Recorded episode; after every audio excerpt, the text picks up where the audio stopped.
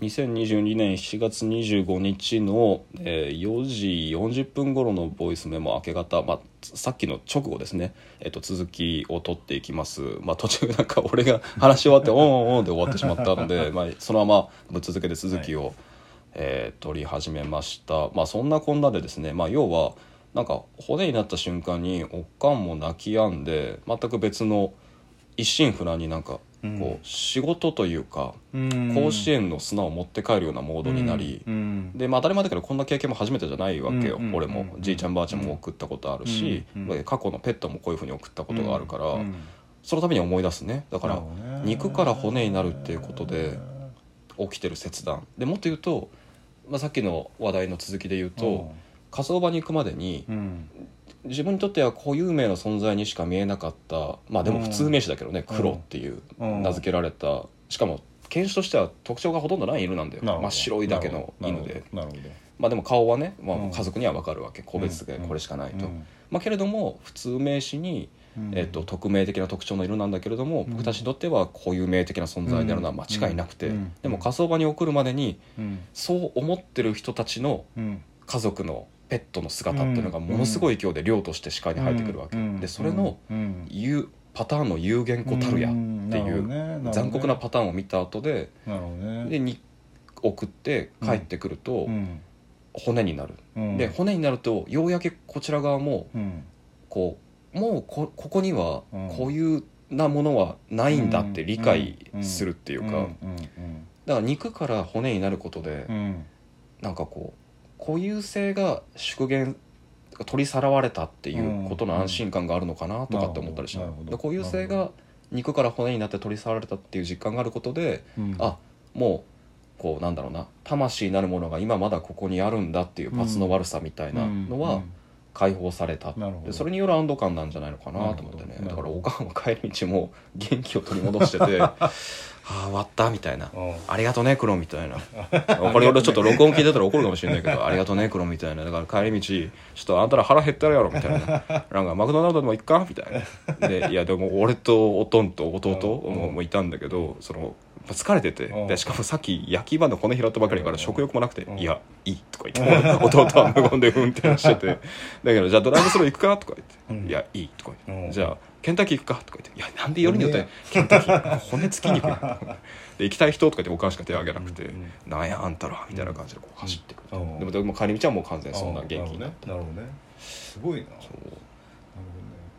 でもなんかすごいさこうそのまあ骨を拾うことのさうん。意識性みたいなのは当然あるわけじゃん、うんそのうん。うんだけどこうすごいさっき面白かったのはその、うん。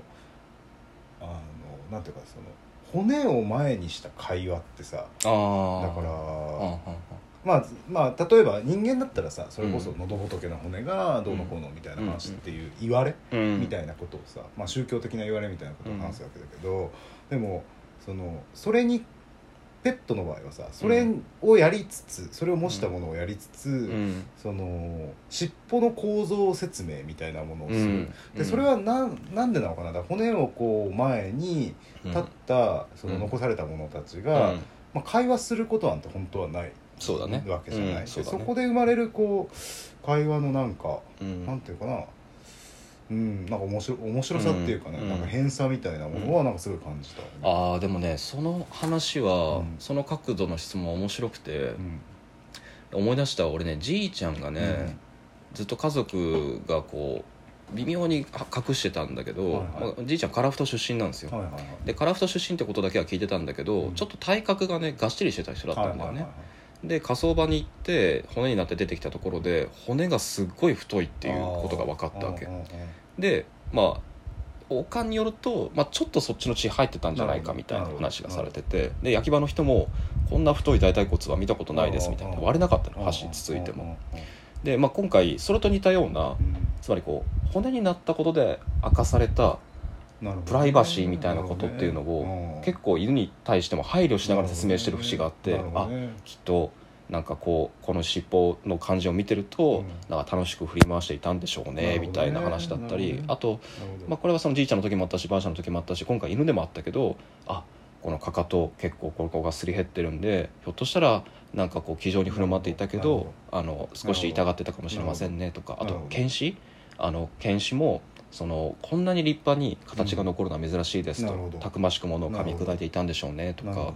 こう骨のいたわりみたいなことを始めるうんなんかだからあれだよね。骨つまりさそれってさ、肉がついた状態でもできるわけつまりそう。き、うん。でだけど、その行って戻ってきて骨になることで、うん、そのきっとって言えるようになるってことだよね。ああなるほど。きっとそうだったんでしょうねっていうことをそのそのまあつまり骨を解説する人も言えるようなことになるっていう、だからその「きっと」って言葉とか、うん。そうだったんでしょうねってことはさ飼い主はさ、うん。知ってるわけじゃん。そうだね。でそれは全てその、うん肉を前にすると悲しみに転化されてしまうんだけど、うん。それがこう焼かれて骨になって戻ってくることによってきっとっていう、うん。えっと、ものがそのその場うん。骨の,、ま、骨の周りに立った者たちのうん。会話の中で共有可能な状態になるみたいなところがなんか面白い。あ面白い。というか面白い。いや、うん。言われてみりゃそうだわ、うん。あのちょっと霊園に迷惑かかるかもしれないから全部マスキングして喋るけど、うんうん。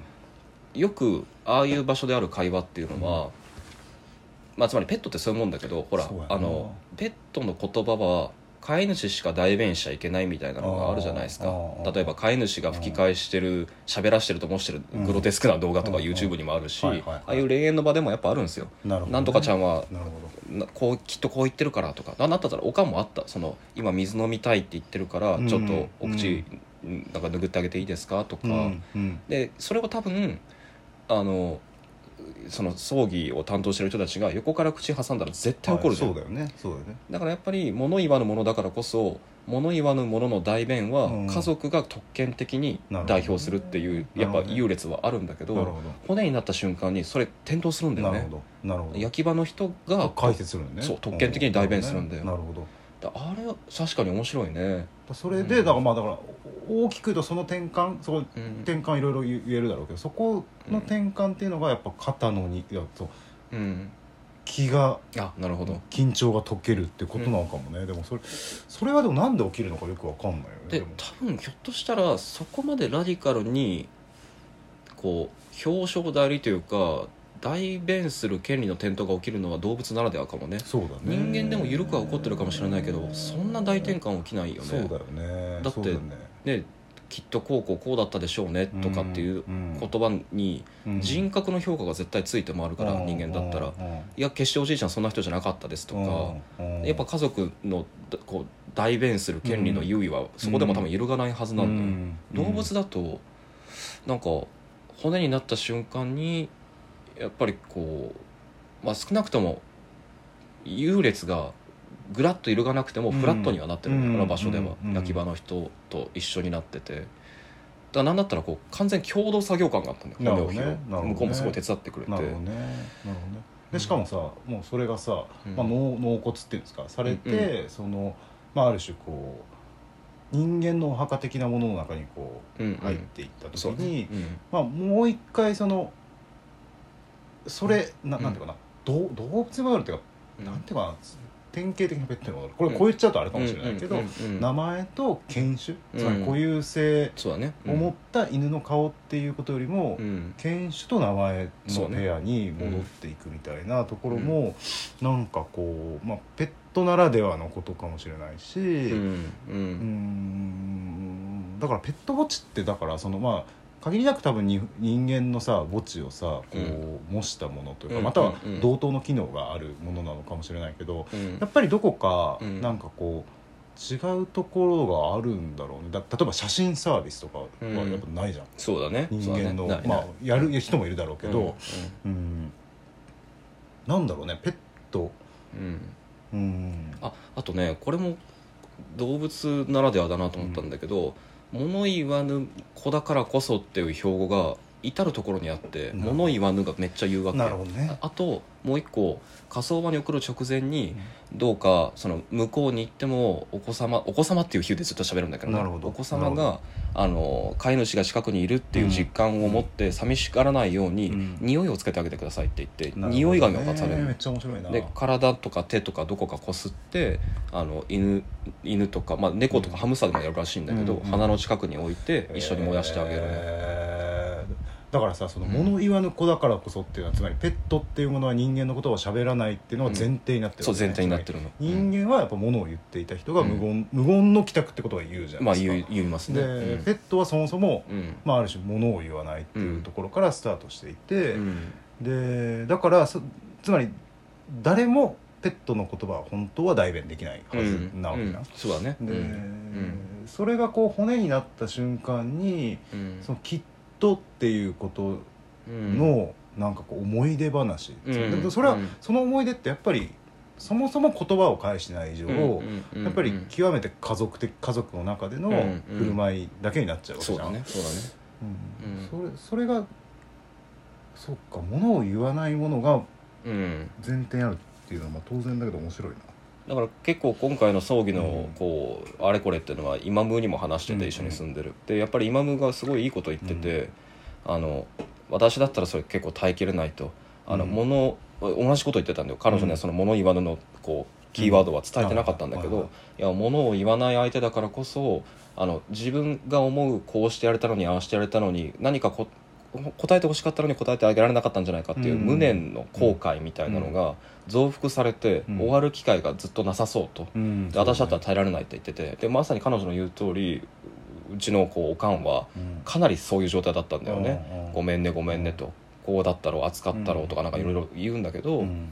でも焼き場になって帰ってきたことで、その焼き場の人が骨を見て代弁することでうん。疑似的な応答にうん。返してる感じがしたのよね、うん。だからこう、うん。無限に広がって、うん。なんだったらこうそのが終わる機会がなくなってしまった、うん。